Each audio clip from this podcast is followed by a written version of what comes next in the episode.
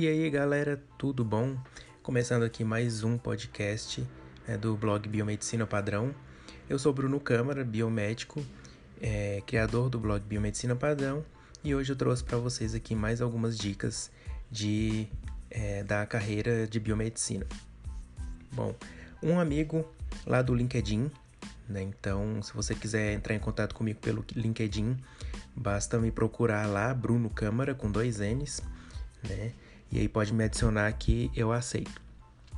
Bom, um amigo lá do, do LinkedIn me mandou uma, uma mensagem pedindo conselhos, né? Porque ele vai começar um plantão no hospital na área de análises clínicas e ele queria saber como faz para aproveitar o máximo possível de aprendizado, de como controlar um pouco a ansiedade e o medo de errar, já que essas coisas são de estagiário mesmo, né? Então, é, é, eu vou deixar aqui algumas dicas para quem está começando aí no estágio. Bom, uma coisa que eu aprendi durante o meu estágio na graduação, eu fiquei nesse estágio lá cerca de dois anos, foi que tem que errar, né? Mas não é errar por errar, né? Mas não tenha medo de errar. Por que, que eu digo isso? É, quando eu comecei, muitas coisas eu ainda estava aprendendo, então acaba que você pipetava um reagente errado, deixava alguma coisa cair, às vezes quebrava uma pipeta de vidro, né? Então essas coisas acontecem mesmo. Mas aí vem a sua atitude em frente a isso. A primeira coisa que eu fazia era sempre admitir que eu tinha errado, nunca deixar o erro ir para frente. Então, eu chamava a biomédica, né? eram, duas biomédicas, e falava: olha, aconteceu isso, né? E o que, que eu faço? Então elas me falavam: não, Bruno, tudo bem, você está aqui para aprender e faz isso da próxima vez ou não faz isso da próxima vez. Né? E com isso eu fui ganhando, fui ganhando confiança para saber fazer as coisas. Outra coisa que eu dou de dica é botar a mão na massa. Então não adianta ficar no estágio só olhando o biomédico lá da sessão fazer as coisas. Você tem que ter uma abertura para colocar a mão na massa. Então, lá onde eu fiz estágio, a biomédica ficava do meu lado, mas quem fazia as coisas era eu.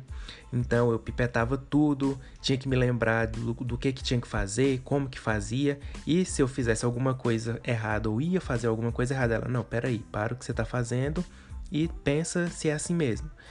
Comecei a mexer nos aparelhos, calibrava, passava o controle. No final do meu estágio, eu já fazia tudo sozinho, na maior é, competência possível. Por quê? Porque elas confiaram em mim e me deixaram fazer as coisas. Eu já vi em outros locais o, os, pessoa, a, os estudantes de biomedicina ficam lá, né, só observando a rotina do laboratório. Muitas vezes não é nem porque o estudante não quer, é porque os profissionais não deixam, né, tem medo de errar né, do, do estagiário errar e acabar atrapalhando a rotina. Às vezes eles estão com pressa e acaba, ah, não, se for o estagiário mexer aqui, eu vou ter que explicar passo por passo e eu não tô com tempo para isso. Infelizmente existem esses profissionais.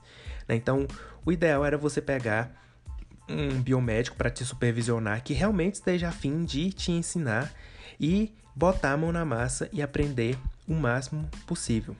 Né? Então, não pode ter esse medo de errar.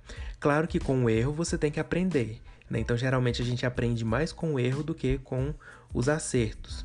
Né? Mas claro que você não vai deixar esse erro passar para frente, tem que ter a maior humildade do mundo e admitir que errou e conversar com o biomédico que está te supervisionando.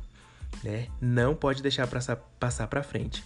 Por exemplo, no meu caso, se eu é, visse que eu tinha pipetado alguma coisa errada, um reagente errado no tubo ou uma amostra errada, eu podia muito bem ficar calado e deixar o resultado sair lá e liberar um resultado totalmente errado. Mas isso é antiético, então eu falava, não, eu errei, conversava com a biomédica e falava, ela, não, tudo bem, gastou um pouquinho a mais de reagente, mas você está aqui para aprender, né? Então tem que ter essa humildade também de reconhecer que errou. Né? Quando você já estiver mais acostumado com o local onde você está, o ambiente, né, provavelmente você vai ter mais uma liberdade para conversar com o biomédico e pedir para fazer as coisas, não ficar só olhando. Né? eu terminei meu estágio sabendo fazer toda a rotina do laboratório que tinha lá: microbiologia, hematologia, uroanálise, parasitologia e a bioquímica. Né? E também a imuno na parte de ELISA. Então eu sabia fazer tudo, mas porque me deixaram fazer.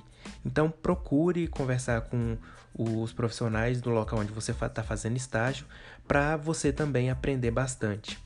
Né? No começo dá um pouquinho de frio na barriga, você é um ambiente novo, você está conhecendo as pessoas ainda, elas às vezes podem ter um receio de ter uma pessoa nova lá, né, no, no local, mas aí você faz amizade e começa a se interagir com aquele grupo de profissionais, certo? Então, pratique bastante, bastante, bastante, porque é no estágio supervisionado que você vai aprender realmente a trabalhar por exemplo, aqui nas análises clínicas.